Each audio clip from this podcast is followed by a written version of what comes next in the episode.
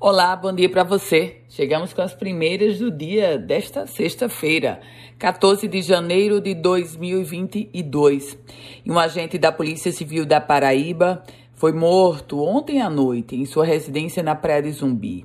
De acordo com as informações, o fato aconteceu após cinco homens armados roubarem a arma do agente e logo em seguida efetuarem dois disparos contra a vítima, atingindo o peito e o pescoço. O agente ainda chegou a ser socorrido a um hospital de Ceará Mirim, mas não teria resistido.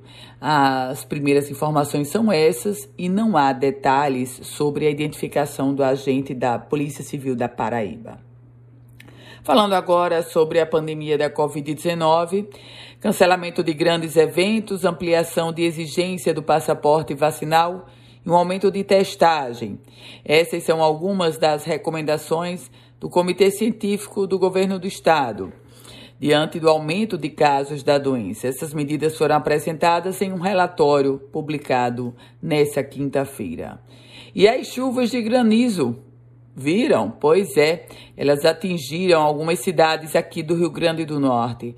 Lagoa Nova, São José do Siridó, Jardim do Siridó, São Vicente e Acari registraram um fenômeno, sobretudo na zona rural desses municípios.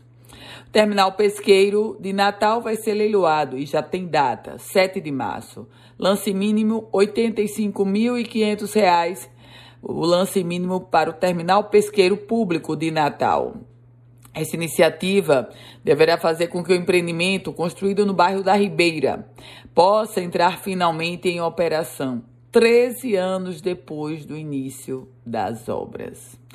O presidente Bolsonaro com viagem marcada para o Rio Grande do Norte. Quem adiantou essa agenda foi o ministro do Desenvolvimento Regional, Rogério Marinho, ele afirmou que o presidente virá ao estado Potiguar para a programação da chegada das águas do São Francisco ao Rio Grande do Norte.